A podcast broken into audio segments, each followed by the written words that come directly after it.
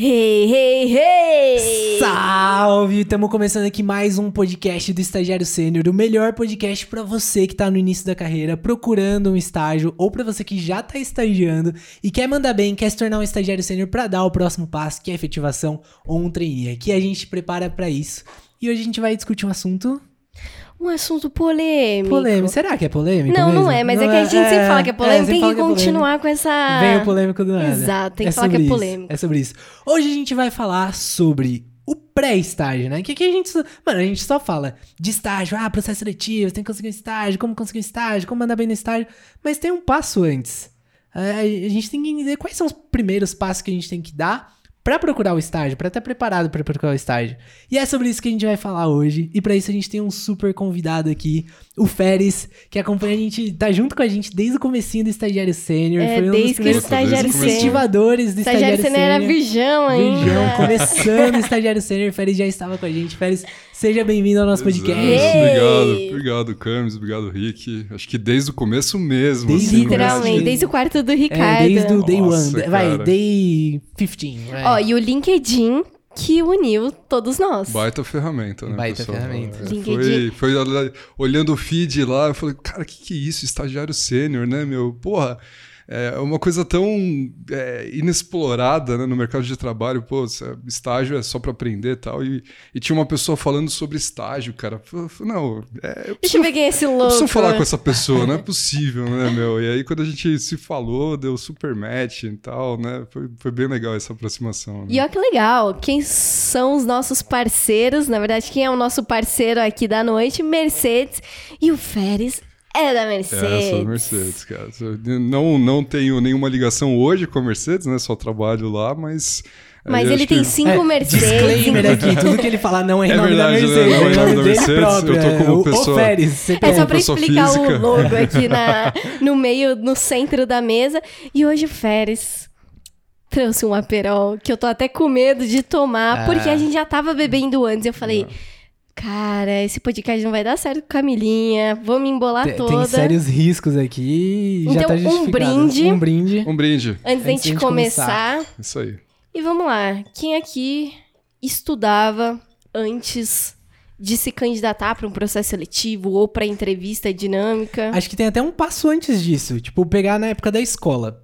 Porra, a gente estudou na escola, vai. Ficou fundamental inteiro, ensino médio inteiro para fazer um vestibular, escolher uma área pra gente estudar na faculdade. E, porra, finalmente vou estudar o que eu gosto, vou parar de estudar álgebra, biologia, né, gramática, porra de pra gramática. Pra mim o pior era química. Química. Nossa, pra mim era português, velho. Aí, ó, Nossa, cada um redação, eu adorava. Era... redação eu gostava, cara, mas Nossa, assim. Nossa, não, redação era triste. Eu lembro, eh, as minhas professoras de português que estão me escutando aqui vão me perdoar, mas eu não, não vi lógica, cara. não via lógica. Oração subordinada do não, caramba é 4 ah, era só pra falar, cara. Só pra falar um português é bonitinho isso. lá, mas não precisava saber tudo. Mas, enfim. É. Redação é... em química não faz sentido na minha cabeça. Aí você pega um moleque, moleque férias, estudando teorias da gramática, sujeito composto. Passivo ativo. Adjetivo.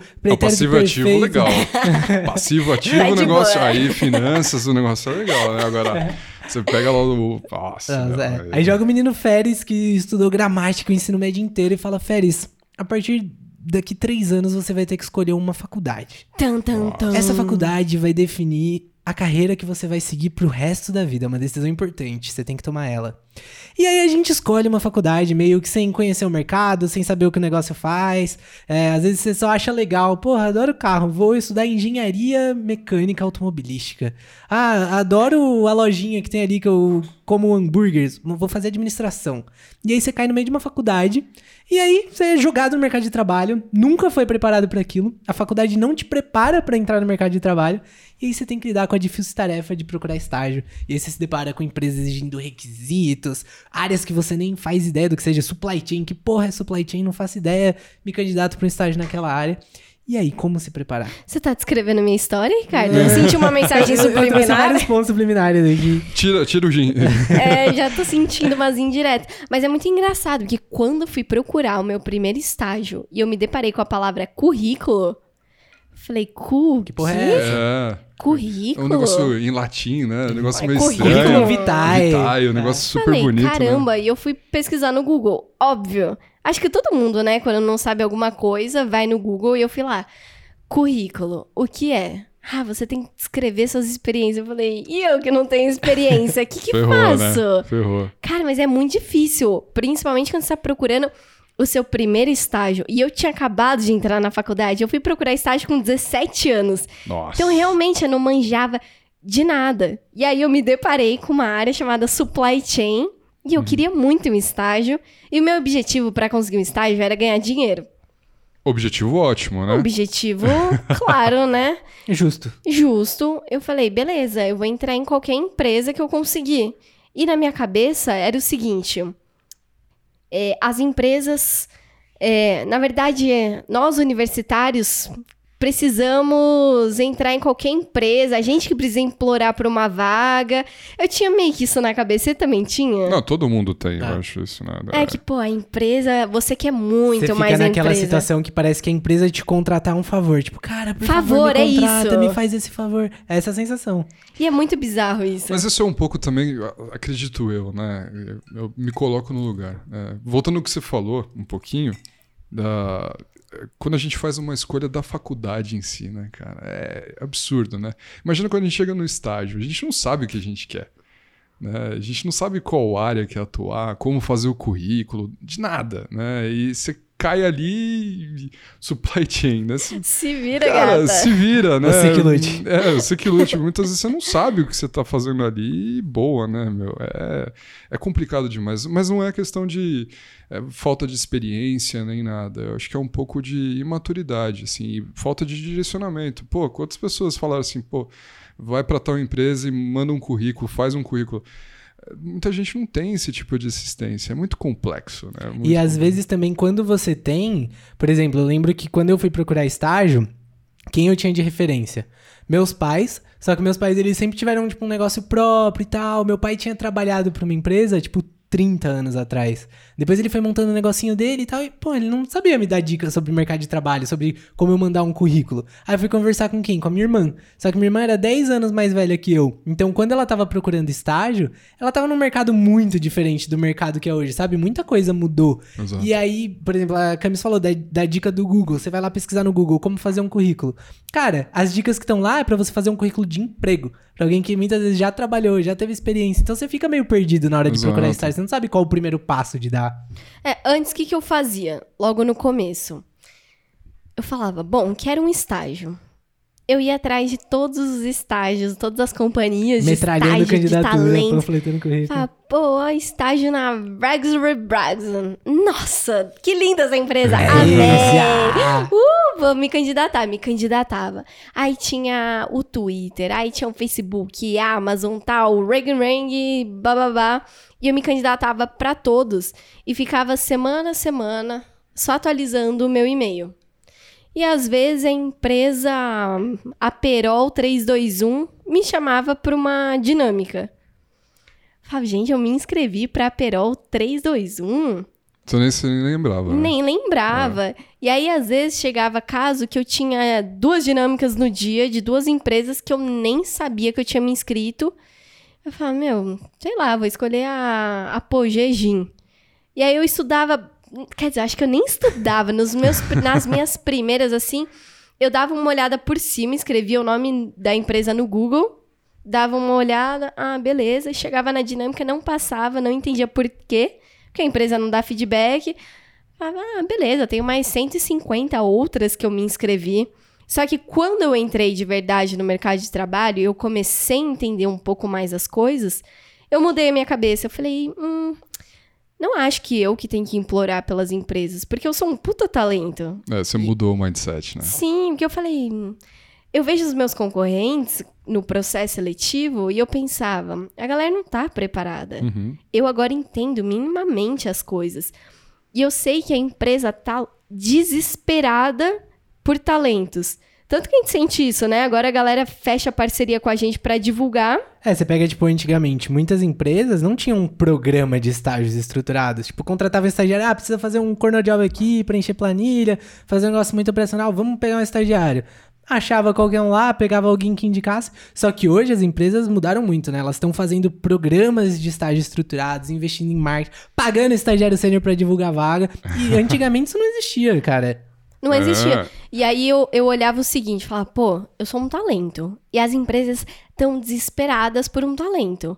Só que eu só sou um talento quando eu tô na posição certa, no lugar certo. Uhum. Porque no meu primeiro estágio, supply chain. Me fala aí, Férez, você que é de Putz. indústria, quais são as características de um profissional de supply chain? Olha, supply chain, cara, é, é, assim, eu não trabalho com supply chain, mas Logística, qual que você acha que são as É características difícil, de logística, viu? planejamento? eu acho que tem que ser uma pessoa multitask. Acho que, é, cara, porque supply chain hoje, se a gente for definir bem basicamente, é a pessoa responsável por é, desde o do, do suprimento mais básico até o produto final, cara. É, É compras com logística, com é estoque. tudo, é tudo, né? Então, é de ponta a ponta que a gente fala, né? Wing to wing. Então, é uma pessoa que tem que ser multitask, no mínimo. né? No mínimo. No mínimo. E tem que ser mega organizada. Totalmente. E tem que gostar de rotina. Ah, E aí você olha pra Camila e fala: não, Quê? esquece. Nada a ver. Só que na época eu não sabia que essas eram as características daquela área. E aí, quando eu entrei lá, e eu falei, eu nunca vou ser boa aqui. Uhum. Eu posso me dedicar ao máximo. Só que os meus pontos fortes não são os que a área precisa. E aí pergunta, nessa época você teve maturidade pra entender eu sou ruim ou eu não sou boa porque eu tô no lugar errado? Demorou pra eu entender. Demorou. Porque assim, quando eu. Meu primeiro dia de estágio, eu falei, hã? Juro, foi no meu primeiro dia de estágio, eu não gostei. O que, que é porquinho? Quem pegou a referência do podcast do porquinho, É, comenta aí. vamos ver quem é fã É, de vamos ver quem ouve os verdade. podcasts. Mas eu ia uma pergunta antes até. Nessa época, você sabia quais eram os seus pontos fortes? Sabia em partes. Sabia no inconsciente, mas. sabia no inconsciente. No consciente você sabia, eu sou foda Não. nisso, nisso, nisso. Ó, o que eu sabia é que eu era boa de comunicação e eu gostava de vendas. Só que, Férez, eu não sabia também do que eu não gostava.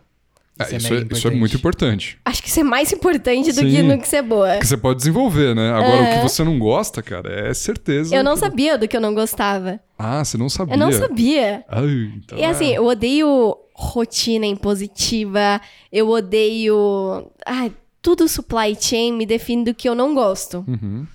E aí, deu meu primeiro dia, eu percebi que eu não gostei daquele estágio. Eu- só um, um ponto aqui. Pessoal que tá procurando supply chain, cara, é uma puta área legal, tá? A Cami está falando. eu- Sim, a- a eu sou visão o problema. mas é- Não, você vai entender na minha história que eu era o problema. e aí, no meu primeiro dia, eu percebi que tinha algo errado. Só que, respondendo você, não sabia o que estava errado. Uhum. E aí, foi passando o tempo, eu falei, é um estágio que está errado. Tem algo errado nesse estágio. E eu comecei a conversar com outras pessoas, com mentores. Falei, tem algo errado, não tô gostando, não sinto que eu tô me desenvolvendo, vou sair. E o pessoal falava, não sai, você tá quatro meses. Você tá reclamando, você nem deve estar entendendo o que você tá fazendo. Entende um pouco mais. E eu falei, beleza. A pessoa Ah, sua geração é muito ansiosa. minha geração é muito Ah, ansiosa. Mas a pessoa estava onde eu gostaria de estar. Hum. Então, fazia sentido eu ouvir aquele feedback. Claro. Falei, vou ficar mais um tempo. Tal, falei, vou entender exatamente, de ponta a ponta, quais são os recursos que a gente fica movendo aqui. E aí eu falei, nossa, que merda! Agora eu entendi, é ruim mesmo. Agora que eu entendi, eu vi que eu não gosto Eu mesmo. falei, eu jurava tenho que era ruim, mas eu agora tá achava, agora eu pior. tenho certeza. E aí, o que, que eu percebi? O estágio não tá errado. Porque suprimento pra muita gente é legal. Quem tá errada sou eu. E aí, isso mudou minha visão sobre processo seletivo. Aí, essa questão de pré-estágio começou a existir na minha carreira. Uhum. Que eu falei, eu só tô aqui porque eu me candidatei. Ah. E a minha gestora gostou de mim, gostou do meu perfil. Eu falei, só que eu preciso gostar do estágio, assim como a gestora precisa gostar de mim. É um relacionamento, é igual um namoro. Ninguém namora só um gostando da pessoa. Os dois precisam se gostar para um relacionamento ser bom. Senão vai ser um relacionamento tóxico. Exato. E aí era o meu estágio, entre aspas, tóxico. Só talvez uma. Talvez nem minha gestora gostasse de mim. Mas eu falei, eu preciso mapear pelo menos as empresas que eu não gosto. Uhum. O setor que eu não gosto, que é a indústria. E aí eu comecei a tirar todas as empresas industriais da minha lista do processo seletivo. E aí que eu comecei a ter essa visão, sabe? Você precisa se organizar na questão de candidatura. Não adianta você panfletar seu currículo. E o que eu acho muito, muito interessante o que você falou agora, né? Que você é, precisa ter esse match, né? Principalmente aí do. Mas você foi na experimentação, né? Fui. Por quê? Você não se conhecia, você não conhecia a empresa, você não conhecia a área, você não conhecia nada. Você foi por experimentação. Né? Mas caso você tenha um, um preparo mínimo, acredito que o mais importante é o autoconhecimento. Para a vida, isso. É, é não só para estágio, é para qualquer coisa na vida. Você tem que se conhecer é, e falar assim: olha, esses daqui são os meus pontos mais fortes. Uhum. É, eu não sei para onde que. qual área que eu dou mais fit, né? Ou qual empresa, o que for. Mas eu sei o que é bom para mim. Né? Eu sei onde eu vou mais me desenvolver melhor, eu sei onde eu vou me adequar melhor. Só que se você não tiver nem isso, é, é como se você estivesse é, numa balsa no meio do Oceano Atlântico sem remo, né? Para onde te levar, é, vai ser bom? Não Talvez sabe para onde quer ir, qualquer caminho. Qualquer caminho é serve. é bom, né? Qualquer caminho é bom, exatamente. Então, o ponto de autoconhecimento da pessoa saber o que é bom para ela mesma e no que ela é boa, no que ela é ruim também. Acho que é muito importante a gente saber as nossas fortalezas e as nossas fraquezas nesses pontos. Porque, às vezes, a, a parte de rotina sua é uma fraqueza. Né? Então, você tem que pegar é, áreas, né, e até, não empresas, mas áreas principalmente, que a fraqueza da área é rotina. Né? Então, alinhar realmente você com a vaga, com a empresa. Né? Isso é muito importante e, e, assim, eu posso falar pela minha experiência. Eu estava totalmente à deriva quando eu comecei a procurar estágio. Quem nunca? Eu acho que quem vai procurar o primeiro estágio e está muito certo de onde vai, setor, essa pessoa é, deriva, é ou... deriva. Ela vai muito motivada pela paixão, né? É, sei lá, eu tenho uma paixão por bebida desde pequeno. É meio contraditório falar é isso, né? É estranho, Mas... chega a ser estranho. Não, vou falar assim, ah, eu gosto muito, sei lá, de refrigerante de cola, né? Eu não sei se vocês falam muita ah, marca aqui. Solta um Coca-Cola aí. Não, Pode então, falar. eu vou soltar um Coca-Cola Aqui a gente aqui. não tampou nada. Coca-Cola, paga nós, por gentileza. Então, eu gosto muito da Coca-Cola. Não, eu tenho um sonho porque eu gosto muito da Coca-Cola e, e, e, lógico, né? Eu tomo Coca-Cola todo dia. E eu sempre sinto que eu tô abrindo a felicidade. Exato. E você fala assim, pô, eu quero trabalhar naquela, naquela empresa, né? Só que você continua na deriva. Por quê? Cara, Coca-Cola tem várias áreas ali de atuação. E aí? Né? Você vai trabalhar na Coca-Cola, mas você vai para RH. É, você não vai ser degustador de Coca é, pra ver se é. Exato, né? Se tá boa. Mas tem pessoas que seguem esse sonho, né? Fala, pô, eu gosto muito de Coca, eu quero ser degustador de Coca. Acho que nem existe, porque é uma, uma única, mas vamos falar, uma empresa, eu gosto muito de carro, gosto de dirigir carro, quero ser piloto de teste. Pô, pelo menos você já sabe aonde você quer ir por, pela paixão. Muito, mas muitas vezes a paixão te leva para um, um escopo muito grande né? E o que, que te ajuda a fechar esse escopo cada vez mais é autoconhecimento, é você ter experimentação. E você saber o que paixão... é bom, o que é ruim. Exato. E às vezes a sua paixão é uma visão estereotipada que você tem. E que quando você chega lá, você vai ver que, porra, é totalmente diferente totalmente do que você diferente, imaginava. Totalmente diferente. Mas quando fala de pré-estágio, o que, que é o pré-estágio para você? Cara, é, é, é, real, isso daqui. A gente começou a falar muito da gente já começando a estagiar e tal. Mas tem um passo antes, né? Porque, por exemplo, eu lembro que quando eu tava procurando estágio, eu comecei a procurar estágio, comecei a mandar currículo e eu só recebia negativa, só recebia negativa, negativa, negativa.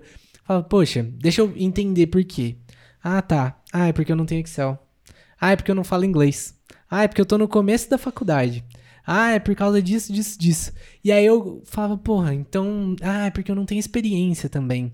Quando eu tiver experiência, eu vou conseguir estágio. E aí eu ficava muito nessa, de achar que eu não conseguia estágio por causa dessas coisas. Hoje, vendo de de, de trás ligando pra frente, é, ligando os pontos, eu vejo que não. É porque eu ainda não estava preparado, não tinha ganhado experiências de vida. Que acho que esse é o ponto. Tipo, quando a gente vai procurar estágio, a gente não precisa ter experiência técnica, muitas vezes, e nem a experiência de já ter trabalhado em algum lugar. Mas acho que o estágio é muito esse momento de você chegar lá para aprender. E aí acho que nem todo mundo tá pronto para aprender. Que é muito que a gente tava falando numa, na live de hoje. Que, cara, quando a gente tá na escola, como que é o, o nosso modelo de aprendizado? A gente aprende evitando erro. Então, tipo, puta, a gente pra passar de matéria, pra passar na matéria, a gente tem que tirar pelo menos 5 numa prova. Ah, pra passar de ano, a nossa média geral tem que ser 5, tem que ser 7, depende da escola. Vai fazer vestibular, você tem que tirar uma nota acima da nota de corte pra você poder entrar numa faculdade. Você chega na faculdade, tudo prova. Aí quando você entra no mercado de trabalho, Não é nada disso. não é nada disso, não tem uma nota. Ó, beleza, você tirou É um oito aqui no baque, estágio, né? É você um vai baque. ser efetivado. Não, você começa a aprender pelo seu erro. E aí, qual que é o, o maior determinante disso daqui de, porra, estou preparado para conseguir estágio? Eu tenho experiências suficiente para saber lidar nesse novo ambiente? Eu tô preparado para entrar nesse novo ambiente? E óbvio que é o ambiente para você aprender. Mas, por exemplo, antes do podcast aqui a gente tava conversando, você, o Férez comentou que morou em 11 cidades diferentes estudou em 11 escolas diferentes.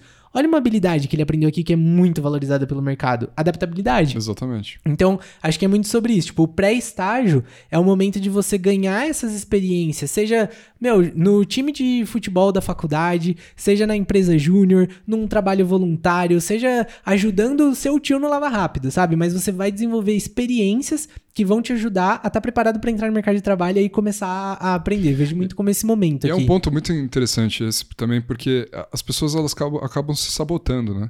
Fala, pô, tem. É, que nem ajudei o meu tio no lava rápido. Às vezes fala, não, isso daqui não é experiência de trabalho. Cara, é. Cê- com certeza você desenvolveu alguma coisa ali, A né? pessoa Sim. exclui essa experiência da vida, fala, não, isso não aconteceu, foi irre- irrelevante. É, porque você Exato. entra na- no Google. Ah, como se preparar para uma entrevista. Numa entrevista você tem que mostrar os seus pontos profissionais, como você pode agregar na empresa e tal. Aí adapta essa porra pro estágio. Não tem. Você não trabalhou. Exato. Não é, não, não tem como você trazer isso no estágio, mas é, olha, quando eu trabalhava com o meu tio, eu via que os clientes gostavam quando o carro tava lustrado de tal jeito, ou davam uma caixinha maior. Então eu sempre ia buscando coisas pra agradar o cliente. Aí o que, que eu fazia? Deixava um cheirinho ali no carro que ia deixar o cliente satisfeito. Pronto, você mostrou visão no cliente. Contratado, quase. É, é. É, e, e é engraçado isso, é, porque puta, tem, tem muita gente que fala assim, não, é, eu não vou colocar essa, essa experiência porque é pequenininha, né? Mas, Cara, às vezes te dá uma baita lição. Eu, eu tenho um mentorado que o Lucas, se me escutar agora... Salve, Lucas. É, Lucas. É, ele me falou, a gente tava discutindo o currículo dele e tal, e ele falou assim, pô, é, tem uma, eu tenho uma experiência aqui que eu não coloquei. Eu falei, puta, o que, que foi? Eu fui capitão de time, de vôlei. Falei, cara, Sensacional. talvez tenha sido a sua maior experiência aqui, né? De todo. É que a gente estava colocando experiência da faculdade, tá- da faculdade não, do, do curso técnico que ele fez. Puta currículo legal.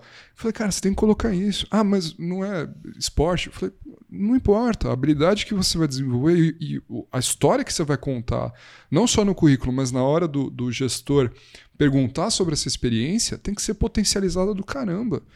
Porque ninguém espera experiência de estagiário. Uhum. Diferente de algum, algumas estagiárias que passaram por 15 mil, né, Rick? É cinco Olha as mensagens subliminares de novo. Décimo quarto estágio, com a minha Então, é. sétima gestora. Eu fico, eu fico As até encabulado quando eu falo de estágio, porque eu só tive um, né? A Camila teve quantos? Você Eu teve, sou Camila? rodada, cinco. Rodada no mercado. Não, sacanagem. Mas é, é isso, às vezes a pessoa, a pessoa, ela fica, ah, não, não vou colocar essa experiência, né? Porque, ah, não, não, não tem certificado, ah, não, porque, é, é- é, sabe, não, não tem relação a profissional. Tudo é relevante na vida. É, nós somos feitos a- é, através das nossas experiências, né? É, não é só do experiência profissional que conta, mas acho que são as, principalmente as pessoais que contam. Principalmente falando no momento de estágio. É, exatamente, porque é, for- é formador né, ali, né?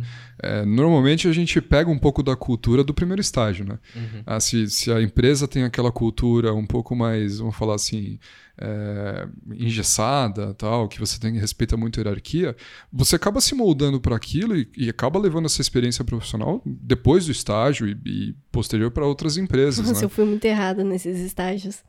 É, no meu começo eu era. Eu tinha medo de falar com os meus gestores, eu tinha medo da hierarquia. Não, o meu foi o contrário, eu era aversa à hierarquia. O meu primeiro estágio era muito hierárquico. Então, no meu segundo, eu fui, ah, era muito porra louca. Então, mas você teve conflito, né? Hum, Você teve tive conflito. conflito da cultura, né? Mas isso é muito legal, porque tudo leva ao autoconhecimento. Exatamente, exatamente. Tudo no final. é- Mas é muito engraçado isso, né? De. A gente tava hoje comentando com a galera sobre erro. Teve um- uma história muito legal que uma, uma recrutadora da companhia de talentos falou pra gente, que ela falou o seguinte. tava fazendo entrevista com alguns candidatos. E aí tinha um moleque que eu gostei dele e eu tava interessado em ouvir a história que ele tinha pra contar. E aí ele me solta que tentou empreender três vezes, sei lá, com 20 anos. Pô, que legal. Aí ela falou que já se ajeitou na cadeira pra ouvir as histórias, que ela tava mega curiosa com o que tinha por vir. E aí ele solta que. É, eu tentei empreender três vezes, mas nenhuma deu certo e eu já tô mega desencantado com esse mundo de empreendedorismo. Pô, Então vou entrar no mercado de trabalho porque hum, não é pra mim, já tentei e só deu errado, então não é pra mim. Ela falou: "Nossa, nesse momento, é, é o Eu fiquei- típico frustrado, né? o frustrado". E ela falou exatamente isso, ela, eu fiquei tão desapontada porque ele tinha tanta história pra me contar e simplesmente ele só conseguiu olhar as coisas negativas. Isso é triste porque ele como pessoa realmente só viu aquilo como problema. Uhum. E aí, por exemplo, é, o pré-estágio, que é justamente a questão de você ganhar experiências, ganhar autoconhecimento. Eu, no meu segundo estágio, eu tava numa startup, tava trabalhando com marketing digital. E aquilo, o meu objetivo no meu primeiro estágio era ganhar dinheiro. Então, sempre que Justo. dava, eu tentava ganhar mais dinheiro ainda. Uhum. Então, no meu segundo estágio, eu estava lá. E eu falei, olha só, iniciação científica na, na faculdade paga 700 reais mês. E é só pra eu ler algum tema que eu sugeri. E eu sugeri startup. E na verdade o Ricardo que me deu essa sugestão, que era um tema que a gente estava estudando já por conta própria. Olha só como foi atrás do objetivo Olha de só ganhar isso, dinheiro, meu né? meu? estudo remunerado. Eu falei, lindo, perfeito. Só que o que aconteceu?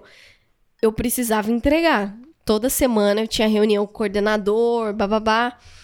E aí eu usava os meus almoços pra ler um monte de paper de vários países, um negócio cansativo, me dava dor de cabeça ficar estudando, não era só ler os livros de startup legais. E aí tal, ela ficava mês a mês ganhando 700 reais, mais o meu o salário do meu estágio. Pra mim tava legal. Mas chegou no momento que eu falei, a questão do autoconhecimento bateu. Eu falei, isso daqui não é pra mim.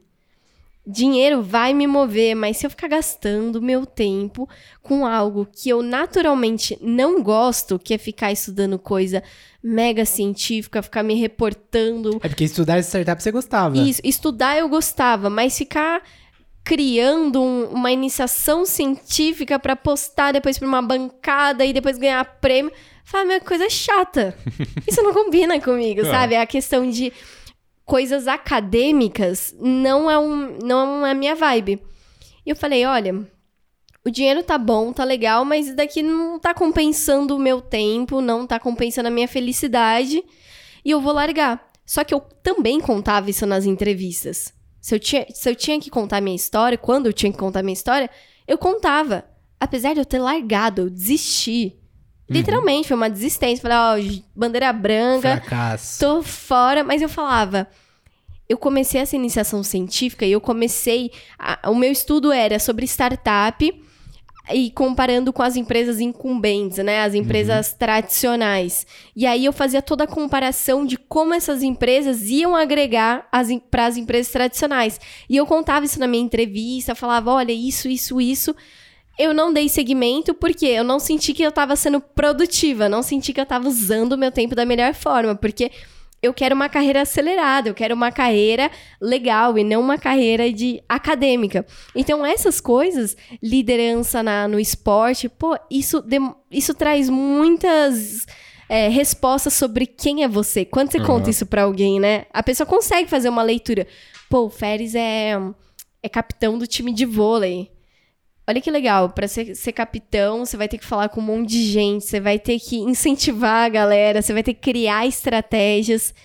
Então, toda experiência é válida. É, e também é, é como você fala sobre essa experiência, né? Como você vende. Total, É, total. Esse é o ponto, né? Porque que nem o, o colega aí do, do empreendedorismo, né? O frustrado. o O frustrado. colega. O colega, Você mesmo que falou isso, é. o colega frustrado. Ele poderia ter explorado de uma forma totalmente Total. positiva, cara. Totalmente Muito positiva. burro, né? Chega a ser burrice. Mas você não deixou. usou. Mas deixou não de usou. lado. Por quê? Porque ele não tem conhecimento da, da importância daquela experiência. Do erro. não- não- é, a importância do erro no aprendizado, né? É, E, e quando você tem, se vê por uma diferente perspectiva desses, dessas experiências, você consegue potencializar de uma forma gigantesca, né? Mas eu me colocando no lugar, eu lembro quando eu comecei a procurar estágio, eu tinha 20 anos. né? Pô, com 20 anos, né? te- Tem é, pessoas com 20 anos que são muito bem esclarecidas, né? Muito com autoconhecimento. Mas eu não tinha. Eu não tinha. Eu queria saber de jogar truco na faculdade e ter dinheiro pra, tomar uma cerveja na sexta-feira no Beber a bar. perol de sábado. Não, que não é tinha. perol, né? Não, Época era era- perol. Era... Perol. Não, era é Sub-Zero. Nossa. perol é nesse nível de vida já. V3 skin, joga Ah, limão. eu- Skin. É, uma eu- tangue com vodka. Vocês fizeram um FEI, só que em São Paulo, né? Eu fiz em São Não, Bernardo. em São Bernardo. Vocês fizeram São Bernardo É. também? Ah, então, pô. Tá doido? Nós Que é ABC, E era no pô. Castelinho. Nós é né? raiz. Então, é vocês eram- batateiro. Vocês iam no Castelinho ali na. na Vixe, eu fui três É, eu fui vezes. três vezes também no Castelinho. Nossa, não. Então não Castelinho, pra quem que- não sabe, é o bar mais tradicional da faculdade. É o único que tem ali. E Esse Boatos existe mais, quase existe? fechou. Existe? É, não sei Teve uma agora. época que fechou porque os vizinhos reclamaram. É. Pô, mas tá mil anos lá. É. meu. Aí fechou, mas depois abriu, que não tem como Fei viver sem castelinho. exato. Mas então, é- essa era a minha realidade, cara. É, Eu não, não me conhecia na época, é, tava à deriva, eu sabia que eu precisava de estágio para me formar. Esse era o meu pensamento na época, com 20 anos. Pô, eu preciso de, de estágio para me formar. Você Beleza. fazia qual engenharia? Engenharia mecânica e automobilística. A automobilística é só no último ano de faculdade que você faz a É escolha. tipo uma especialização. É, uma especialização dentro. E, e aí, cara, que, que tipo, eu não tinha noção de nada, sabe? Tanto que, assim, veio em mente que eu precisava de estágio. E aí, beleza, fui procurar, né? Então o seu objetivo era esse? Era, era- Se formar no- empregado. Nessa época, sim. Né? Porque eu não tinha ambição, tinha algumas, né? Mas eh, não era planejado, não era uma coisa, vamos falar assim, ah, eu tenho esse objetivo, eu preciso trilhar esse caminho. Uhum. Não, era sonho, né? Qual que era o meu sonho? Pô, ter um carro esporte, né? Porque, pô, minha paixão sempre foi carro, né? Carro, a mobilidade como um todo, sempre foi minha paixão. Então eu olhava lá na frente e falava, não, vamos formar engenheiro, meu, já saindo ganhando 20 pau, e, Ai, e daqui a alguns anos eu vou ter um carrão e é isso meu sonho e pronto, né? Olhava para aquilo. Mas eu não tinha ligação do, do Férez é, com 20 anos para aquele Férez de 30 anos com um carrão esportivo. Né? A realidade é totalmente diferente. O sonho, ele acontece. E o sonho te move, sempre. Só que o que, que você tem que conectar? O seu atual com o seu sonho. né? Então, você olha para os esta estagiários hoje, não, antes dos estágios, né, os candidatos a estágio, O pré-estágio. muitas vezes eles não sabem. Né? Você fala assim, tá, e o que, que você gosta? Ah, não sei. Puta, isso, isso é o, o desmotivador de um, de um entrevistador fazer, né? Ah, mas quais são os seus pontos fortes? Ah, isso, isso. E suas fraquezas? Ah, não sei. É, Perfeccionismo. e aqui, cara, eu acho que o neutro, tipo, o não sei, é, sei lá. É pior do que o negativo. É pior, é É, pior. pior. do que falar, olha, não sei. Juro pra você que eu não sei, mas eu quero experimentar. Eu quero descobrir, eu quero testar, quero me conhecer. É- Essa é uma resposta muito melhor. Muito Do que melhor. simplesmente não muito sei. melhor, muito melhor. Ou assim, nunca pensei nisso. Uhum. Nunca pensei nisso também, é porque às vezes você não tem encaminhamento. Né? É, é o que eu te perguntei, na- na- era no, no inconsciente que você sabia, mas no consciente, às vezes as pessoas não têm noção. E isso, quando você traz para o consciente, você consegue fazer um caminho. Né? Então, voltando ao férias de 20 anos, pô, eu precisava de um estágio. Beleza, né? Chegava lá nas vagas, lá, tá, pô, legal, empresa legal tal. Nem olhava tanto remuneração na época, né? mas eu via os pré-requisitos.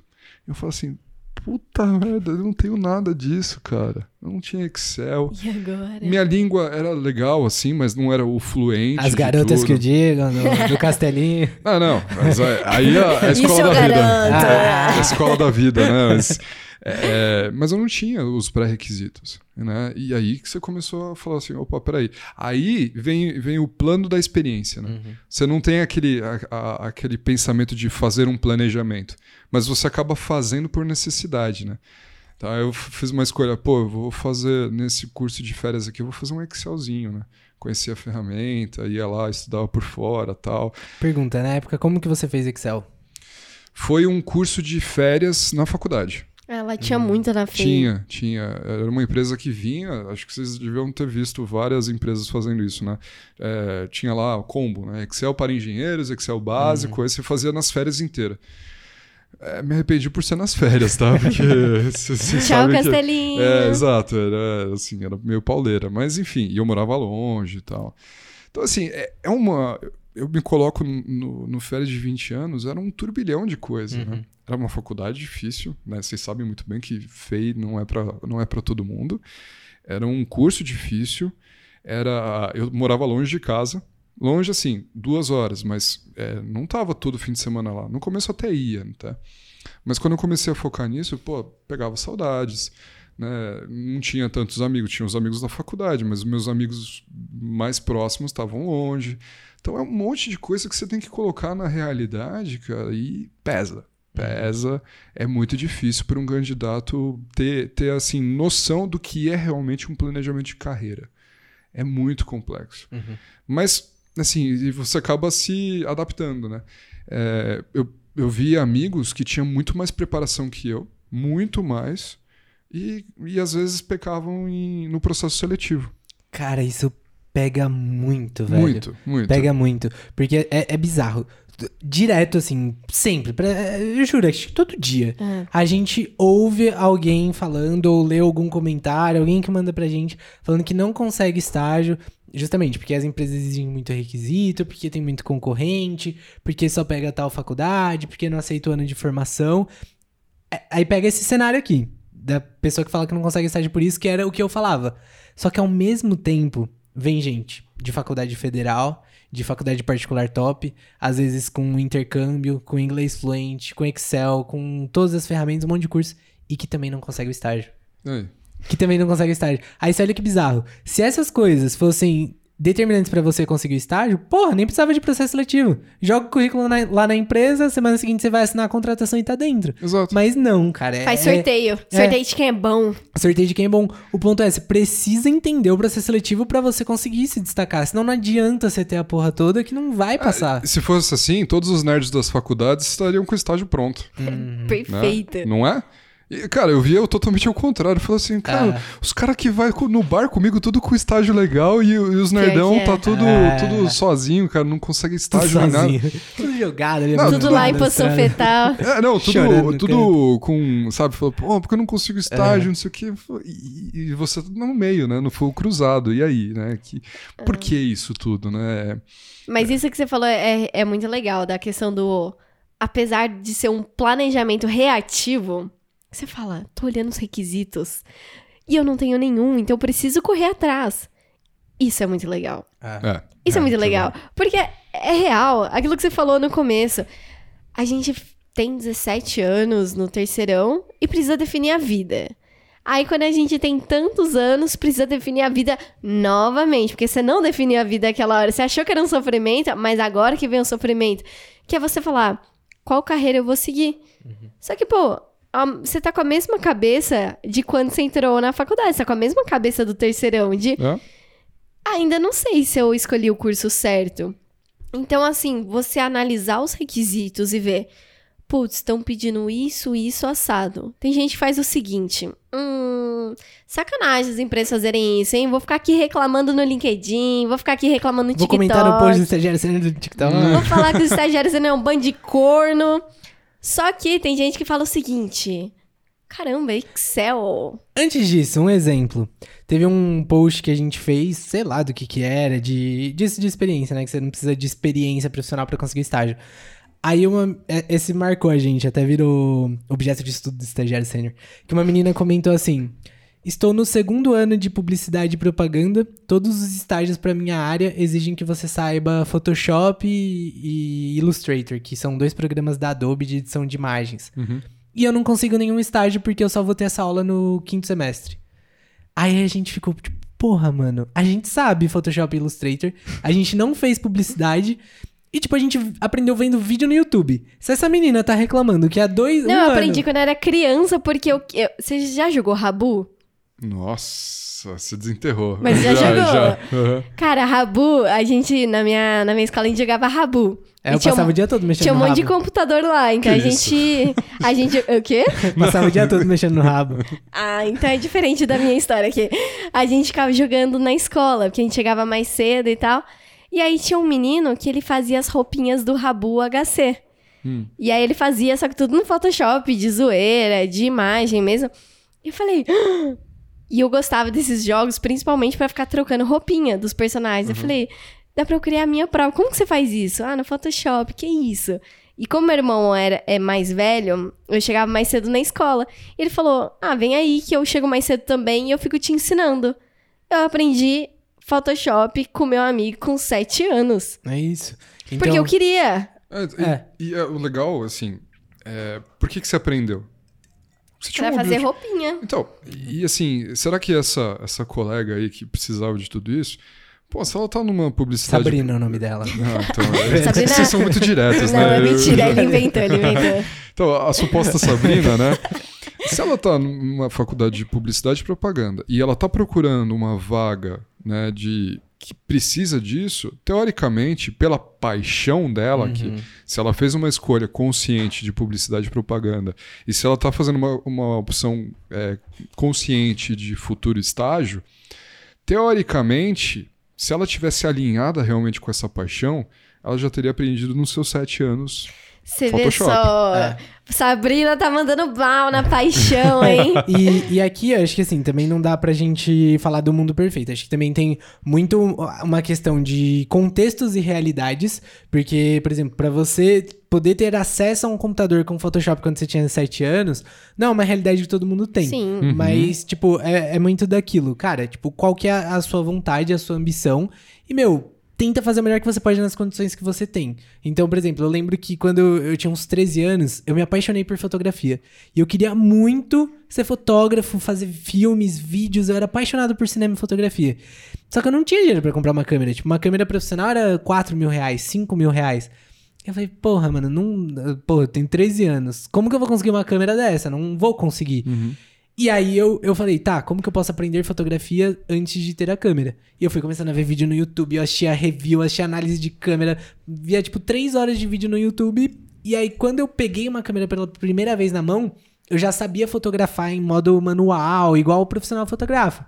E veio desse interesse e também dessa condição. E óbvio que nem todo mundo vai ter a condição, mas se você, tipo, tá com essa vontade, você minimamente às vezes tem um acesso ao YouTube, às vezes você não vai ter grana pra pagar o curso do Excel, mas às vezes pelo YouTube gr- gratuitamente você consegue estudar fórmulas, estudar Excel, testar no computador, ou então, tipo, é uma plataforma muito boa, Udemy, tem cursos lá por 25 reais. Sim. Então, óbvio, vai ter um curso de Excel que custa 1.500 reais? Vai. E vai ter um curso que custa 25, mas não é sobre o preço que você pagou no negócio. É, sobre o então. conhecimento que você adquiriu É ali, muito né? legal você aprender de forma reativa também. Se você não tem o seu caminho, você pode ter um sonho, mas não tem o caminho que você vai trilhar. Faça de forma reativa. Quero um estágio, não tô conseguindo. Uhum. Tô vendo o requisito aqui. Excel. Putz, todo mundo tá pedindo Excel. E na faculdade eu não sei se eu vou aprender Excel, mas se eu quero estágio agora, YouTube. É. Putz, YouTube coloca lá, YouTube tabela dinâmica, YouTube PROC-V, YouTube Soma C. Bota todas as fórmulas, procura principais fórmulas do É, que vem um ponto antes, você nem sabe quais são as principais, né? É, Joga no exato. Google, vê as Exato. principais, E aí você fala, deixa eu fazer um planejamento de estudo. Deixa eu ver quais são as principais fórmulas. E aí deixa eu tentar aplicar em coisa besta. Deixa eu nomear aqui todas as cervejas que eu tenho na geladeira. Deixa eu testar todas as fórmulas aqui, na porra, haja organização. cerveja, hein, meu? Ai, na nossa, na nossa geladeira tem até cachaça de jambu aqui. Nossa, isso aí eu vi, pessoal, é Aí verdade. no escritório a gente não tem comida, a É. gente vive na base do álcool. É, dá pra ver, né? Mas, Mas é interessante isso, porque é, eu fiz isso. Uhum. Na faculdade, a gente aprendeu Excel, aprender, aprender. Não. A gente mexeu em Excel na questão de logística, cálculo. Ah, mas naquelas, né? A gente fazia soma, multiplicação. Mas foi no final da faculdade. Quatro É. anos de facu, pro terceiro a gente começar a mexer. Quando eu comecei a procurar estágio, meu pai foi muito meu mentor nessa etapa. E ele falou: você precisa aprender Excel. Hã? Como? Desculpa, qual jogo eu não conheço? Excel. Rabu? Excel. Falei, que bonito esse nome. Ele, vem cá, que eu vou te mostrar. Falei, putz, planilha, aba, tabela. Pera, esse mundo é novo pra mim. Eu não sabia o que era Excel. De verdade, eu nunca tinha ouvido falar. Já tinha visto aquele símbolo, talvez, no Windows, mas eu não sabia o que era. E aí ele come... Ai, desculpa, gente. Ele começou a me ensinar o que que era Excel. E aí eu comecei a pesquisar também, porque ele me dá algumas lições de casa. Eu comecei a pesquisar. Putz, é, ele me deu esse negócio aqui, eu não lembro qual que é a fórmula. Eu pesquisava no Google e etc. Só que eu tive um mentor que fez isso comigo. Só que, pô, você olha os requisitos, é só encontrar padrão. Os Ah. padrões é meio que a chave para pro sucesso. Então, essa, essa é o grande ponto, né? Pré-requisito é diferente de certificação.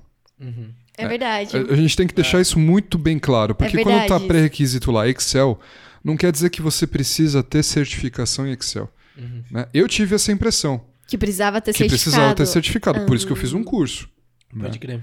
Tudo bem, ah, é, eu tinha essa impressão, mas outras pessoas, pô, vou fazer um curso para melhorar o meu desempenho ou para vai, eu não quero ficar no- procurando no YouTube, eu quero uma coisa mais centralizada, um, vai, um plano, né, de estudo. Legal. Cada um tem o seu objetivo, eu não tinha porra nenhuma de objetivo, né?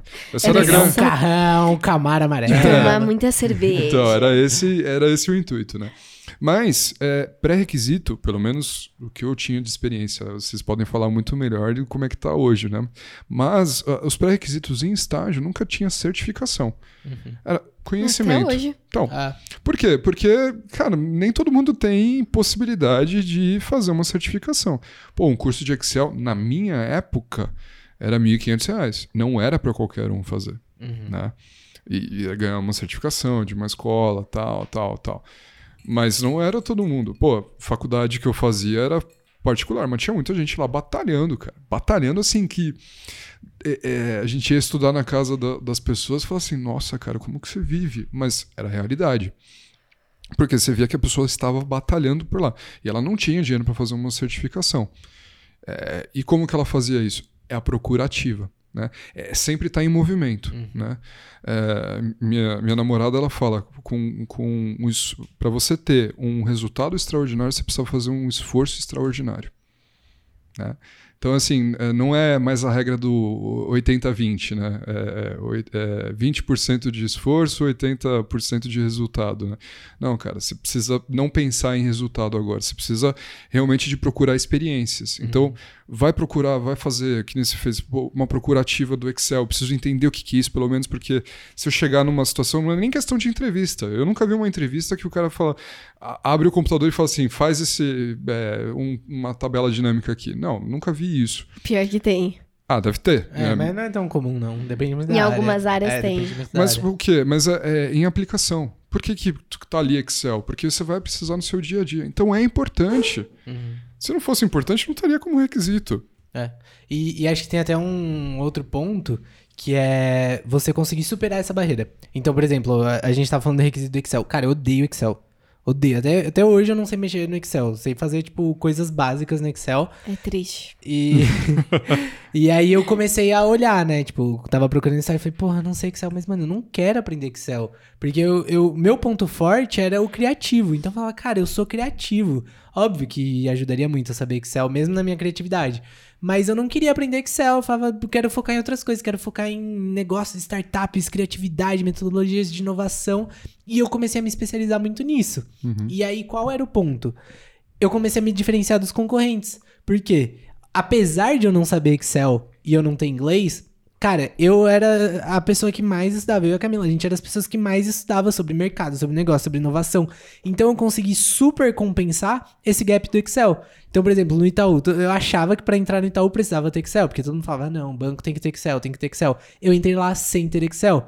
E aí ti- tiveram projetos que eu precisei de fazer alguma coisa no Excel para chegar no resultado? Sim. Só que aí eu fiz o quê? Me relacionei com a pessoa de planejamento, gerei um networking, falei, olha, eu tenho um projeto tal, tal, tal, eu preciso levantar essa base de informações e isso a gente pode conseguir criar um produto novo, fazer essa mudança no, proje- no produto. Você me ajuda com isso? E aí eu comprava a pessoa pra entrar no projeto junto comigo. Porque aquele não era meu ponto forte. Se eu fosse estudar Excel, beleza, ia ser legal, ia ser bom pra mim, mas não era meu ponto forte. Sim. Uhum. Entendeu? Então também tem isso. A gente teve até uma aluna que ela se candidatou pra uma vaga, acho que foi na XP, né? Ela ah, foi a que passou? É. Não, então não foi XP, não. É, foi uma outra vaga, não lembro qual que era. Mas que exigia que ela soubesse é, VBA, tipo uns negócios meio avançados no Excel e ela não sabia.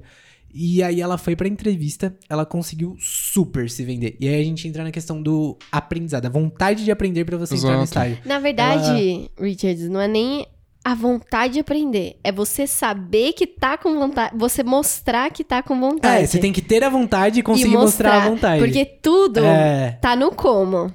Meu, você pode ser a pessoa mais curiosa do mundo, mas se for só na sua cabeça, É, ninguém você vai tem que saber. mostrar. Que é o que a gente falou de conhecer o processo seletivo, que às vezes a pessoa mais nerd da faculdade que manda melhor em todas as matérias não conhece o processo seletivo e não consegue se vender. Por isso que a gente fala vezes que o- tudo tem estratégia. Ah, É. mas, nossa, eu sou de determinado jeito. Dá pra vender esse determinado Uhum. jeito. Você dá. pode ser a pior pessoa do mundo falando de qualificações. Mas É. se você souber contar um como bonito, É. Oh. hum, Que foi o que a gente ensinou essa aluna a fazer. E aí ela chegou na entrevista e ela não tinha o requisito que era saber o macro e o VBL. Rolou toda a entrevista. Você vê- vê que a pessoa não manja Excel, nesse nível, né? e aí ela chegou na entrevista, não tinha isso, mas ela conseguiu super exceder as expectativas. Viram que ela tinha muito potencial e muita vontade de aprender, porque ela não tinha muitas experiências e tal. E falaram: olha, pra nossa vaga, eu realmente preciso que você saiba VBA e macro. e macro. Eu realmente preciso que você saiba disso, você vai lidar com isso no dia a dia. Mas seguinte, eu gostei muito de você, gostei muito do seu perfil. Vamos fazer um combinado aqui? Seu processo de contratação, até assinar estágio, papelada, faculdade, virar o mês da empresa, vai demorar um mês pra você ser contratada. Você se compromete a aprender isso até o dia que você for começar? Pasme, ela falou não. Brincadeira. Ela falou Porra, que que sim. desafio, hein, meu? É, é, e ela se comprometeu, foi, estudou pra caramba e aprendeu, sabe? Uhum. Então, às vezes, você consegue contornar um requisito super compensando em outros pontos se você estiver preparado. É, e outro ponto também, assim, é, ela precisava disso, né? Mas tem muitas vagas, né, de, de estágio principalmente, que coloca o pré-requisito padrão. E nem sempre usa, né? Se você Mas imagina... como é inglês, coloca inglês, você nunca vai fazer uma reunião em inglês na vida. Empresa brasileira É, Ah, inglês. pode ter muito disso, É. né? mas enfim, não, tô falando só do inglês, mas outros requisitos acontece isso, né? Ah, é um vaga padrão de estágio, coloca, vai, o que a gente mais vê, Excel, pacote Office, né, que entra o Excel junto, inglês e que é mais o mais comum? É, acho que são esses São os, esses os padrõezinhos, É, né? os dois. É, mas não necessariamente não usa. E aí o que acontece? Ele olha, o candidato olha aquele pré-requisito e não se candidata. Ele olha, ele olha a descrição e fala assim: Porra, que, que área legal, cara. É aqui onde eu quero atuar, é aqui onde eu vejo e tal. Ah, mas puta, olha esse Pena pré-requisito. E sabe uma coisa que as empresas estão fazendo muito, isso de movimento de mercado? Por exemplo, vamos pegar aqui a Móvel, que a gente estava conversando sobre ela antes do podcast. Móvel, quem não conhece, é dona do iFood, dona da, do Simpla, Simpla, Play, Kids. Kids. Cara, eles têm um processo mega diverso. Eles são uma empresa de tecnologia que precisa de pessoas boas. E aí, qual era o ponto? A gente falou aqui, por exemplo, do PowerPoint. Poxa, a Camis teve. A PowerPoint não, é. Excel. Não, Photoshop. A Camis teve a, a oportunidade de aprender Photoshop quando ela tinha 7 anos. Mas tinha gente que com 7 anos e até com 18, 20, 25 anos não tem um computador pra aprender Photoshop, sabe? Mas às vezes essa pessoa tem muita vontade de aprender. Isso. E aí qual era o ponto? Antigamente, as empresas, elas não tinham tecnologia pra fazer um processo seletivo. Então elas tinham que olhar currículo a currículo, era um negócio muito trabalhoso. Então o que, que elas faziam? E não tinha acesso à informação. O curso do Excel, você É. pagava 1.500 reais há 10 anos atrás, hoje você aprende de graça no YouTube. E aí qual que era o ponto? Elas falavam, tá, a gente precisa dos melhores candidatos. Onde a gente encontra os melhores candidatos? Coloca Nas um melhores filtro. faculdades. Nas melhores faculdades. Coloca então vamos por alto. aqui faculdade federal e faculdade particular top e vamos pegar só essa galera. É porque as empresas antiga, as faculdades antigamente eram as detentoras dos conhecimentos mais avançados. É. E aí hoje, com acesso à informação, com internet, com acessibilidade e num contexto em que a gente não sabe qual é o próximo passo, o mundo não anda de forma linear e a gente precisa de pontos de vista diferentes, o que, que as empresas começaram a perceber? Cara, a gente tá perdendo muito talento bom, muita gente com muita vontade de aprender e que só falta uma oportunidade, que tá, a gente tá fechando portas e deixando de contratar gente boa, porque a gente tem a porra de um filtro de inglês. E às vezes a pessoa não teve condição de estudar inglês durante a vida porque não tinha dinheiro para pagar uma escola ou não sabia da importância e não foi atrás de aprender isso na internet. É, isso, E a gente elimina a gente. cara, isso é sensacional. É uma democra- é democratização, né? Porque você está democratizando o, o candidato. Uhum. Não é porque o cara fez uma faculdade super, hiper, mega blaster que ele vai ser um bom candidato. Ah. E as, Isso não significa mais nada. Exato, porque às vezes, é, vamos falar a real mesmo, é, a gente via muito isso em, em escola particular, na Uhum. faculdade particular. Tinha muito filhinho de papai ali que não fazia um mínimo de esforço, cara. E tinha gente que tava ao contrário, pô, em escola, é, em, em faculdade pública, se lascando, Uhum. trabalhando, fazendo, fazendo faculdade no contraturno, pra fazer um esforço do caramba pra ser alguém na vida. Então, quando você tinha esse método de, de filtro alto, você não tava democratizando. Não. Não tava, de jeito nenhum. E tava desperdiçando Tava talento, é. gente Exato, exato, assim. você estava desperdiçando. Era uma, eh, vamos falar assim, uma limitação pela tecnologia de, de, de, eh, de recrutamento? Podia ser. Também. Não sei. né? Não cheguei É, eu sinto que detalhe. também. É, isso reflete- tinha muito preconceito Sim. e se embasava na tecnologia. É porque também. também imagina, você tinha que. Ia ter o Feres, o analisador de currículo, que ia passar pro Ricardo, o entrevistador. Cara, se. Vamos, é padrão. Aquilo que eu falei, vamos, pe- vamos puxar o padrão. Na época, o que, que eles deviam olhar? Pô, vamos ver, as melhores faculdades devem ter os melhores alunos. Vamos então filtrar a faculdade. Ah, vamos filtrando nisso, que é o padrão do sucesso, entre aspas, na cabeça deles na época. Uhum. E o Férez é uma pessoa que ele vai ter um limite, uma capacidade de análise de currículo. Então, vamos, né?